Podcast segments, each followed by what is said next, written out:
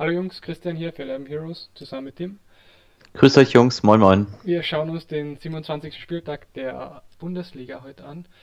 Ähm, wir haben unsere Setpiece-Takers auf der Website aktualisiert und noch mehr Stats hinzugefügt, wenn ihr euch das mal anschauen wollt.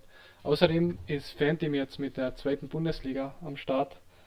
Dort haben wir auch schon den Setpiece-Takers Artikel fertig, also könnt ihr auch, euch auch anschauen. Und ja, ich würde sagen, wir starten ins erste Spiel, oder? Ja, ähm, lass uns loslegen. Gladbach gegen Leverkusen.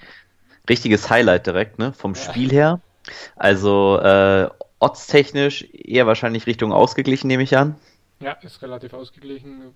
Was auffällt, ist irgendwie die Overline. Die ist relativ hoch mit Over 3 mhm. für 1,81.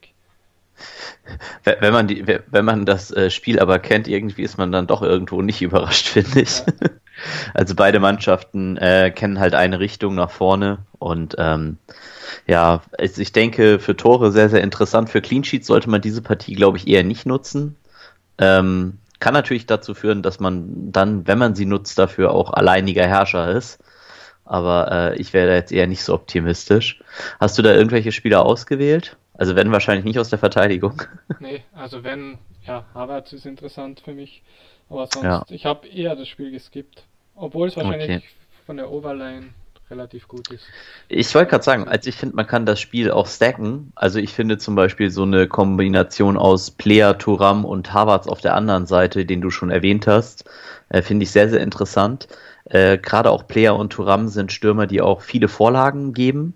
Und insofern Havertz dann auch noch äh, Elfmeter Schütze. Also da kann man schon für mittleres Budget, weil günstig sind sie alle nicht, aber für mittleres Budget kriegt man eine relativ gute äh, Torbeteiligungsodds, denke ich. Und ähm, das ist für mich auf jeden Fall was sehr, sehr Interessantes. Also das Spiel werde ich dann durchaus nicht ignorieren, aber halt nur auf der offensiven Seite picken.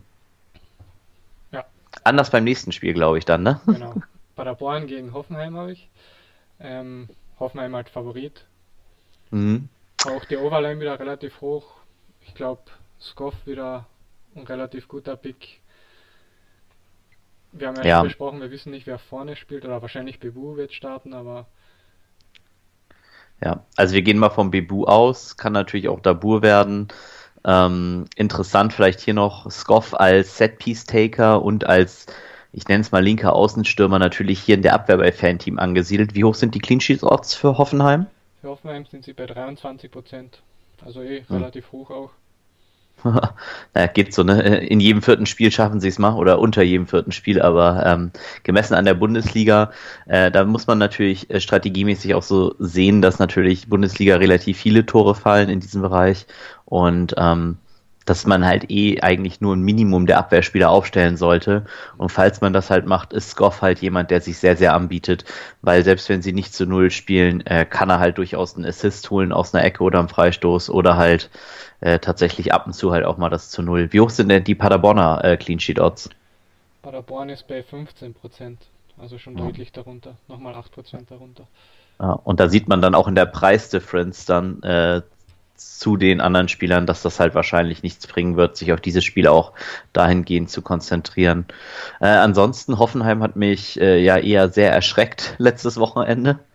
Ähm, ich wäre jetzt wirklich kritisch, tatsächlich andere Spieler als Goff aufzustellen. Vielleicht, wie gesagt, Bebu oder Dabur, aber ähm, jetzt auch kein Spiel, das ich bis ins Unendliche äh, haben werde, tatsächlich. Bei dir ähnlich? Ja, auch ähnlich, aber ich habe als Goff aufgestellt, ja. Ja, okay. Nächstes Spiel könnte uns da ein bisschen mehr Potenzial bieten. Ich habe Freiburg gegen Werder. Ja. Freiburg das... Favorit.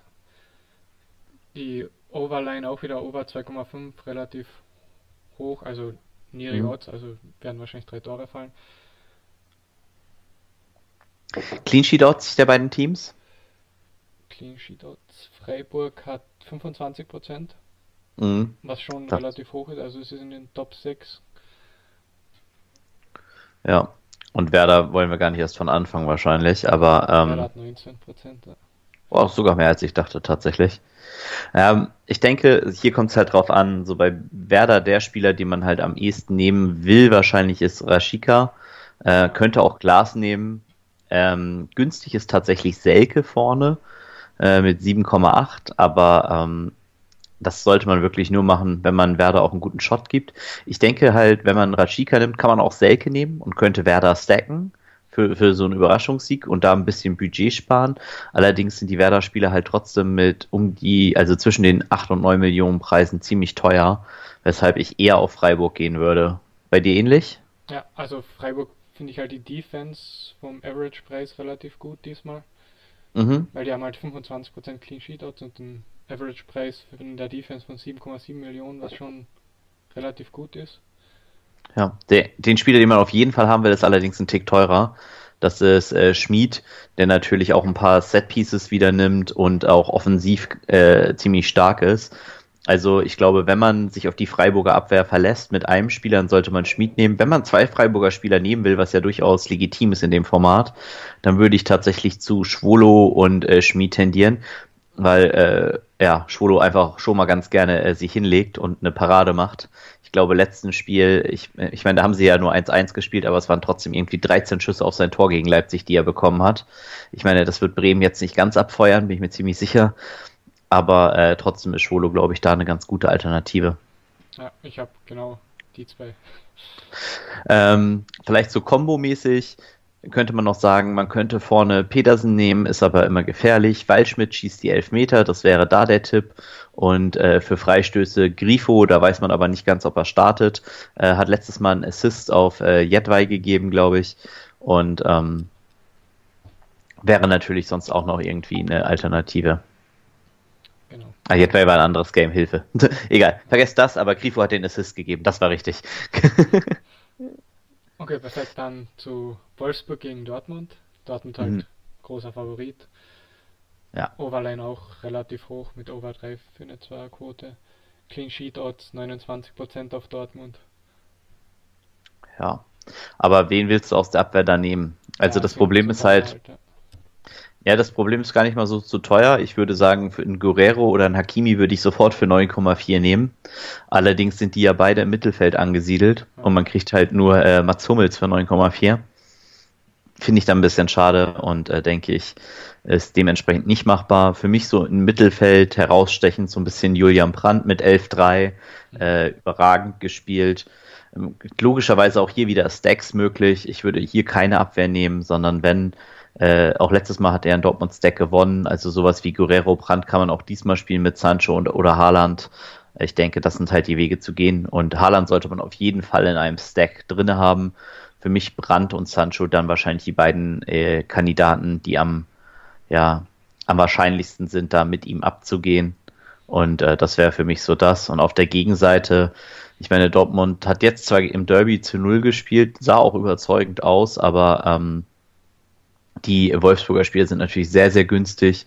Das heißt, so ein Renato Streffen, ein Prekalo, ähm, die könnten natürlich auch was und Weghorst ist natürlich auch wieder dabei und den finde ich tatsächlich sehr, sehr interessant für 7,4 zu Hause gegen Dortmund. Ähm, ja, ist glaube ich so einer der Spieler, die man auch mal wählen kann, um ein bisschen Budget zu saven. Ja, hat auch relativ, also er hat 2,87 to Score, was ja. relativ gut ist als als Underdog, ne? Genau. Vor allen Dingen als so hoher Underdog, muss genau. man ja sagen. Ja, mega. Vom, vom größten Underdog zum größten Favu. ja, Bayern gegen Eintracht. Bayern halt ja großer Favorite. Die Overline die höchste im Slate, logischerweise. Also man geht von vier Toren aus oder mehr. Ja. Wer tut es nicht, ne? oh. Für mich ganz interessant, weil man natürlich wieder nicht weiß, wer im Mittelfeld spielt. Wüsste ich, dass Goretzka startet, wäre das so einer der Spieler, die ich ganz für sehr interessant halten würde. Ansonsten Lewandowski natürlich eine Bank und ähm, für mich tatsächlich auch ähm, wieder äh, Davies, jemand, den ich wählen werde. Äh, war ich letztes Mal auch zufrieden mit und ist, denke ich, auch ein, wieder ein guter Pick ist preislich gesehen, und da muss man, finde ich, auch schon ein bisschen realistisch sein, der kostet halt 0,9 Millionen mehr als Mats Hummels Davis und hat viel, viel mehr Offensivkraft, ein viel wahrscheinlicheres zu Null und auch gewinnt sehr viel wahrscheinlicher noch. Also das ist tatsächlich dann schon eher was, wo sich, finde ich, ein paar Millionen mal rechnen können. Und ähm, für mich dann eher so die Bayern-Line, auch hier wieder die obvious Favorites, gerade zu Hause, auch ohne Publikum. Ja. Ähnlich für dich? Ja, ähnlich, also definitiv finde Davis auch am interessantesten. Ja.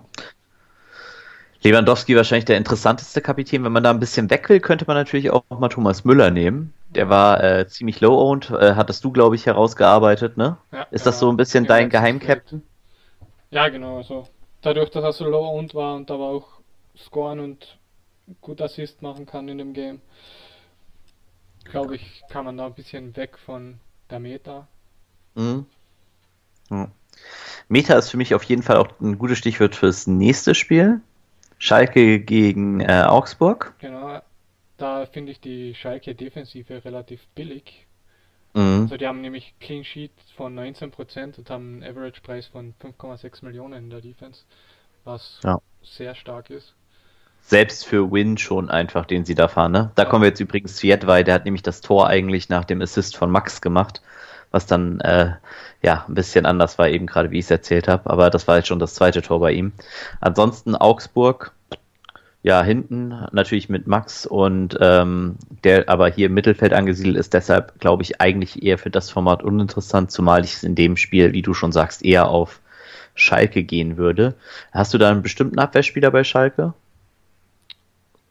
Bei Schalke habe ich alles geskippt, also hab da. Du bist okay. komplett auf Augsburg gegangen. Ich bin auf Augsburg, ja. Oh, okay. Alles klar.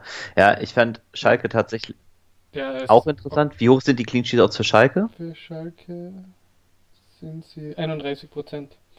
Das ist halt schon relativ hoch, finde ich. Und die müssen halt auch was machen. Und da finde ich halt nämlich zum Beispiel die Kombination von Oshipka, Kenny oder Oshipka, Sané ganz interessant. Also Oshipka, Sané ist ja auch eine Scoring-Formation. Das bedeutet Oshipka, Ecke, Sané, Tor. Mhm. Ähm, solche Kombos sind immer wichtig.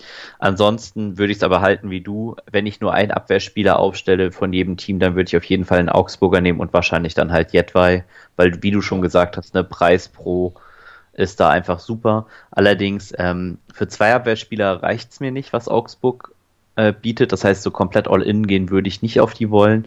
Das liegt einfach daran, dass mir da der Added Value einfach fehlt. Halt dadurch, dass Max halt kein Verteidiger ist, sondern halt ein Mittelfeldspieler. Ähm, Finde ich es da halt irgendwie dann zu, zu thin. Aber vorne, Niederlechner für 7-4 finde ich hat extrem guten Value. Genau, ich habe den auch. Also den finde ich deutlich zu. Äh, Fink Bogartson spielt ja nicht. Mhm.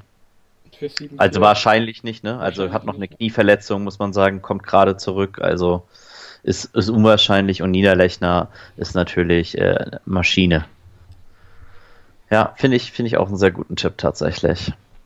Jo. Okay, dann zum nächsten Favoriten. Mhm. Mainz gegen Leipzig. Leipzig wieder großer Favorit. Overline auch relativ hoch äh, für Over 3,174, also geht man auch von vier Toren aus. Mindestens mhm. drei für mich so ein bisschen, ein bisschen überraschend und schwer einzuschätzen, so, weil, also Leipzig hat ja eigentlich gut gespielt, hätte eigentlich aber auch noch, also ohne Kameratechnik auf jeden Fall wohl verloren in der letzten Minute.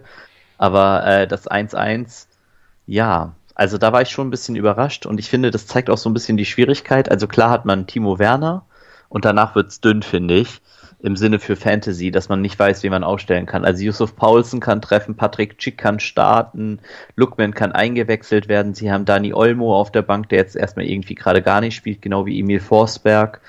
Äh, Nkunku und Sabitzer sind gesetzt, aber mit, mit fünf Wechseln spielen die halt auch nie ein Spiel durch, gefühlt. Und insofern, ähm, da finde ich die fast ehrlich gesagt alle zu teuer und da wäre mir mein Geld eigentlich nicht so gut angelegt für, finde ich, für Budgetwerte. Also wenn ich da halt für 14 Millionen Timo Werner hole und weiß, dass er halt 60, 70 Minuten manchmal kriegt, warum nehme ich dann nicht Lewandowski, wo ich weiß, er kriegt 90 Minuten, seit Bayern hat 5-0 äh, Führung und äh, Lewandowski wird dann ausgewechselt, auch erst nach seinem Tor.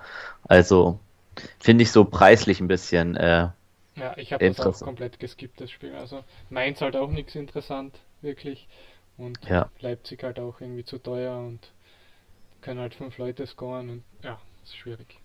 Ja, genau. Also ich finde, daran scheitert es bei mir eher, dass ich bei Leipzig einfach nicht weiß, wer was macht. Tatsächlich. Das wäre für mich so. Und ich meine, wenn ich, und das ist ein bisschen so das Problem, ich wäre wahrscheinlich eher dann so auf Quaison oder so dann von Mainz, aber Sturm ist so stark äh, auf Fanteam. Also ich werde auf jeden Fall drei Stürmer spielen, aber die Frage ist halt, wen nehme ich auf Sturm? Ne? Wenn ich Plea Turam spiele, habe ich nur noch einen offen. Dann finde ich halt Wekost gut, ich finde Niederlechner gut, ich finde Quaison gut. Ähm, Also Lewandowski finde ich eh super, Haaland finde ich gut. Also das ist, ich könnte sechs Stürmer aufstellen in diesem Slate und ich denke, man muss sich halt spieltheoretisch dazu durchringen, halt das zu äh, aufzustellen, was am meisten Sinn macht. Und ähm, dann denke ich, werde ich oft an der Kombination Niederlechner und hinten dann halt vielleicht äh, Jedwai mit dem Mittelfeldspieler Max aufstellen oder sowas, wenn ich halt auf Augsburg zum Beispiel gehen würde. Das wäre dann halt also eine Teamvariante. Und das finde ich, das gibt das Spiel Mainz-Leipzig einfach kaum her und deshalb würde ich es ähnlich wie du auch skippen. Anders als das nächste Spiel übrigens. Das finde ich sehr interessant. Köln gegen Düsseldorf. Köln natürlich ja. Favorit daheim. Mhm. Was sagen die Clean Sheet Odds? Clean Sheet Odds sagen für Köln 30 Prozent. Na, das ist schon mal eine gute Hausnummer. Düsseldorf 14 Prozent. Ja, als wenn, dann will ich natürlich eh auf Köln gehen. Die Abwehrspieler relativ teuer, Leistner nicht ganz so teuer. Äh, könnte man machen. Torhüter ja eh immer teuer, deshalb könnte man es auch so kombinieren. Und dann, ja, sehr, sehr schade natürlich, dass Marc Uth auch wieder Stürmer ist. Den hätte ich sonst auch sehr, sehr gerne als Mittelfeldspieler genommen. Ähm, ansonsten Mittelfeld finde ich Köln natürlich eher ein bisschen dünn. Ähm, aber müsste man dann gucken. Wie gesagt, Sturm extrem stark besetzt. Hast du da irgendwelche Spiele aus dem Spiel genommen? Nein, also ich habe noch also noch in dem aktuellen Team noch nicht. Also ich werde später noch Teams aufstellen, aber derzeit noch nicht. Okay. Ja, für mich, für mich, wie gesagt, so ein bisschen Zwiespalt, ähm, weil das Mittelfeld halt bei Köln mich überhaupt nicht überzeugt, dafür halt der Sturm. Also ich finde Ud und Cordoba beide viable mhm. und halt hinten klar, äh, das zu Null finde ich da auch ein gutes Spiel dafür und ich denke halt, das ist eines der Spiele, was auch selten genommen wird weil es halt das letzte Spiel im Slate ist. Äh, das heißt, ich glaube, hier kann man ein Under-Owned Clean Sheet ganz gut generieren für Köln. Und ich denke, so Köln, München, wenn ich so komplette Teams aufstellen werde in der Abwehr, sind das so die Teams, für die ich eher gehen werde tatsächlich.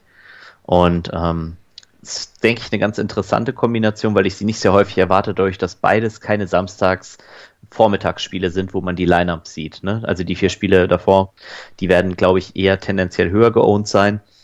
Problem ist natürlich, wenn ich da jetzt zwei Abwehrspieler von Bayern und von Köln nehme, ähm, dann wird es natürlich im Mittelfeld dünn mit Budget. Das heißt, da werde ich ziemlich sicher auf solche Spieler wie Harvards oder halt auch in dem Rahmen wie äh, Rashika oder so zurückgreifen müssen. Deshalb bin ich mal gespannt. Äh, wobei Rashika werde ich dann sehr, sehr gerne nehmen, denke ich auch, einfach aus dem Grund, äh, dass ich sehr, sehr viele Leute auf Freiburgs Clean Sheet erwarte und dementsprechend mit einem Tor dann halt beides zerstöre. Genauso wie ich finde, dass man bei Paderborn sehr, sehr gut wieder Kai Pröger nehmen kann. Ähm, einfach, weil er halt erstmal alles nimmt und weil er zweitens halt nicht nur alles nimmt, sondern dann halt auch noch äh, gute Scoring-Möglichkeiten hat, plus durchspielt, plus ähm, gute Möglichkeiten da hat, wieder ein Team äh, gut mitzunehmen, dass auch viele gehen werden, weil ich denke, Skoff wird wieder sehr, sehr hoch geowned sein. Ja. Und wenn ich halt Bröger und Rashika habe, dann töte ich zwei Spieler aus den mittleren Teams und habe halt meine Clean Sheets hinten. Ähm, ich denke, das ist eine ziemlich valide Taktik und äh, hoffe, dass das nicht so viele spielen werden und denke, so kann man das Feld auch ganz gut exploiten. Ja, definitiv. Okay, perfekt. Cool. Sind wir durch für heute? Genau. Hoffen, dass ihr beim nächsten Mal wieder einschaltet. Schaut euch die Setpiece-Artikel an. Ähm, da werdet ihr einiges mitnehmen können noch. Und äh, dann hoffen, hören wir uns beim nächsten Mal. Und besucht uns natürlich auch gerne im Discord. Das waren Tim und Christian für 11 Heroes. Bis dann. Bis dann.